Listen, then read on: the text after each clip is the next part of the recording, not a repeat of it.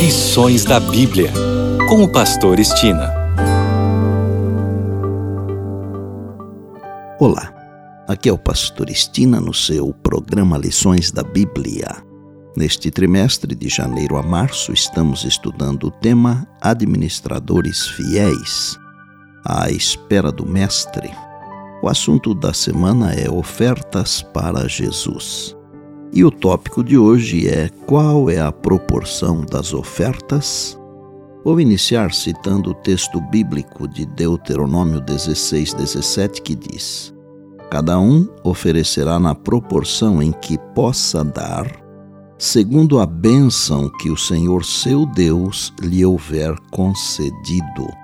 Por este simples verso entendemos que as ofertas devem ser proporcionais e segundo a bênção de Deus.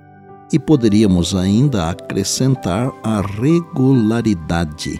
Assim sendo, compreendemos que as ofertas devem ser voluntárias, sistemáticas, proporcionais e de acordo com as bênçãos de Deus. Eu tenho afirmado o seguinte: é claro que nós vivemos uma única vida, mas se vivêssemos dez vidas, ainda assim tudo isso não seria suficiente para sermos agradecidos a Deus por tudo que nos tem feito. Como poderíamos retribuir a Deus todas as suas bênçãos? Nunca poderíamos retribuir Parece que o melhor que podemos fazer é ser generosos com a causa de Deus e ajudar nossos semelhantes. Quando Jesus enviou seus discípulos a uma viagem missionária, disse-lhes: Vocês receberam de graça, portanto, deem de graça. Está em Mateus 10, verso 8. Nossas ofertas contribuem para o desenvolvimento de um caráter cristão somos transformados, deixamos de ser dominados pelo egoísmo e passamos a ser movidos pelo amor. Como Cristo, devemos nos preocupar com os outros e com a causa de Deus. Lembremos sempre que Deus amou o mundo de tal maneira que deu o seu Filho unigênito para que todo o que nele crê não pereça, mas tenha a vida eterna. Está em João 3,16. Em contraste, Tão certo como o dia segue a noite, quanto mais acumularmos para nós mesmos, mais egoístas nos tornaremos e mais miseráveis nos sentiremos. Levar ofertas ao Senhor é um dever cristão com implicações espirituais e morais. Negligenciar isso é causar danos espirituais a nós mesmos talvez mais do que possamos perceber. Cabe a cada um determinar a proporção das suas entradas que dará como oferta regular. Quando Jesus enviou os doze na primeira missão de misericórdia, ele os comissionou a pregar o reino de Deus e a curar os enfermos. Lucas 2, verso 9.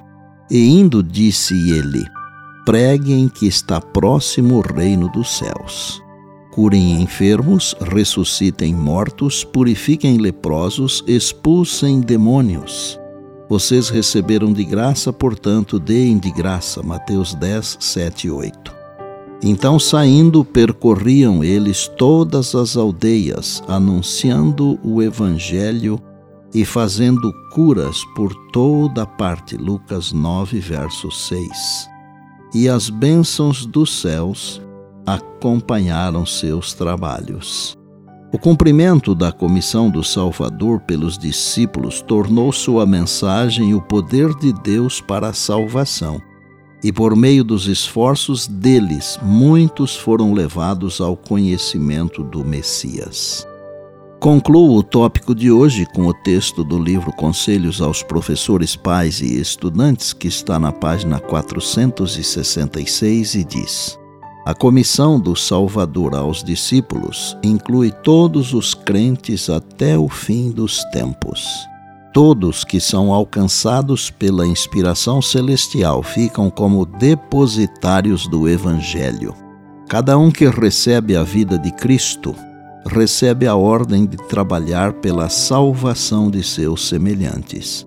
Para essa obra, a igreja foi estabelecida, e todos que fazem os votos sagrados perante ela se comprometem assim a ser coobreiros de Cristo. E por bondade, lembre-se sempre das palavras de Jesus.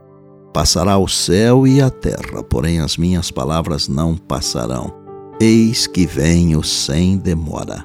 Bem, amanhã tem mais, se Deus assim nos permitir.